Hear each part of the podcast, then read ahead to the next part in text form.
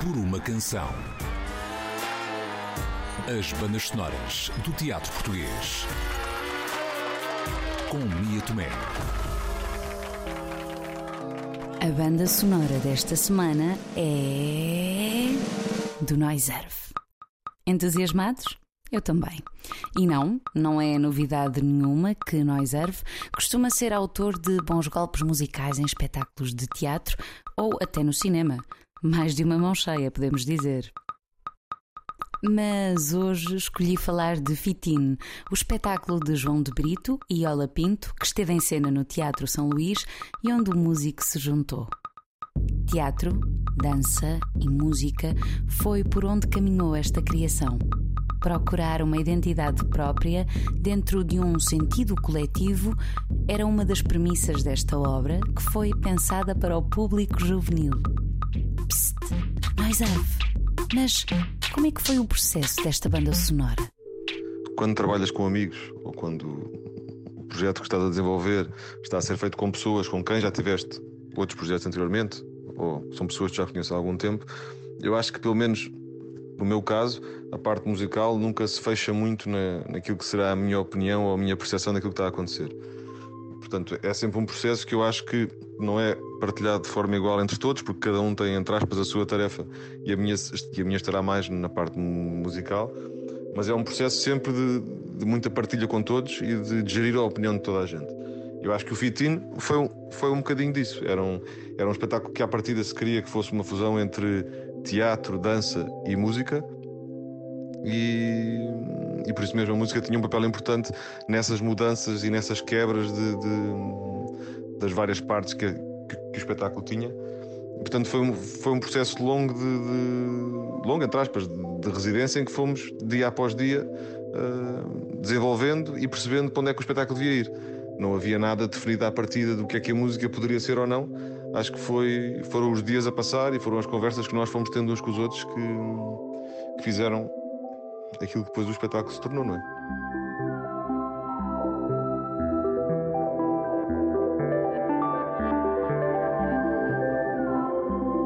Será possível viver num mundo onde o tempo de cada um de nós exista também para lá dos contornos da nossa pele? Esta era uma das perguntas que pairava na essência desta criação. Mas que outras premissas colocou o encenador João de Brito a Noiserve para que estas músicas nascessem. Em 2019 nasce o Fitin, onde o David Noiser é responsável pela, pela, por toda a composição musical, ou quase toda a composição musical, que se baseou em improvisações minhas e da Iola, mas estavam assentes em várias premissas. Uma delas era os dados biométricos, o que é, que é isto de, das nossas impressões digitais, da nossa identidade. Eh, a segunda premissa era o, tempo interior, o que é que é isto do tempo interior, como é que nós o gerimos e como é que nós uh, o confundimos, como é que se estamos em consonância ou em dissonância com os tempos que nos rodeiam. E a terceira era o que é que é isto do encaixe, como é que nós encaixamos no próximo, como é que nós desencaixamos e que estratégias é que nós tentamos arranjar para esse próprio encaixe.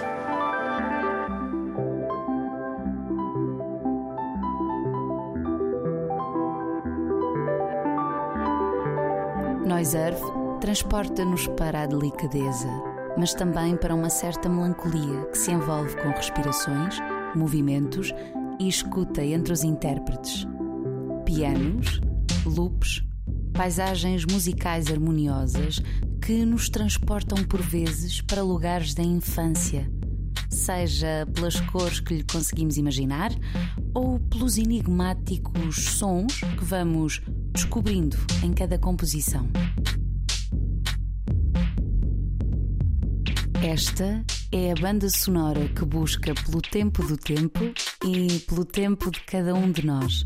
Envolve-se na velocidade do corpo humano e responde-nos claramente e sem palavras à pergunta: A música interfere nas nossas emoções? Notas que encaixam e comunicam de forma certeira, provocando estados de espírito. Podemos dizer que, de alguma forma, estas músicas também nos abrem o leque do imaginário da fantasia e das perguntas. Nunca tiveram a sensação de que há dias em que a nossa velocidade é completamente diferente da do resto do mundo?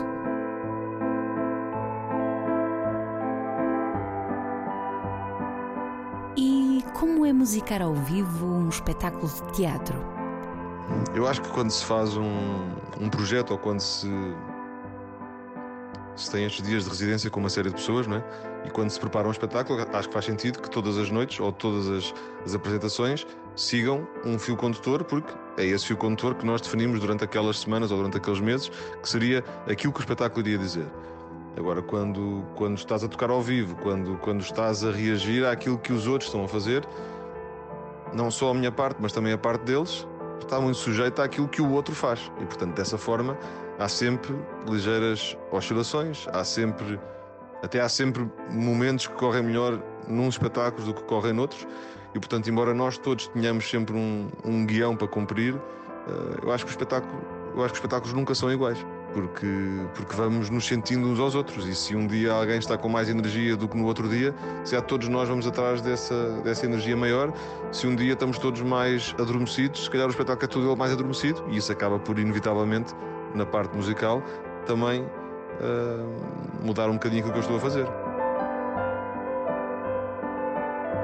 Este foi o universo a que Noiserve já nos habituou, mas desta vez fora dos seus discos e dentro de um espetáculo de teatro. Este foi o Por uma Canção. Até ao próximo episódio.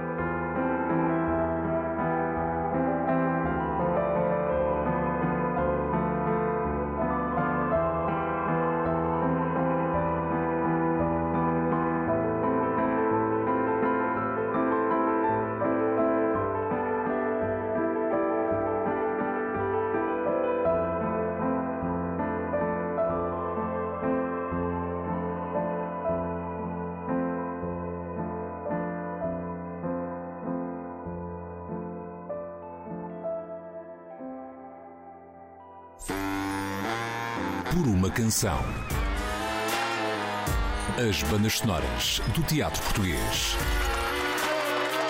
Com Mia Tomé.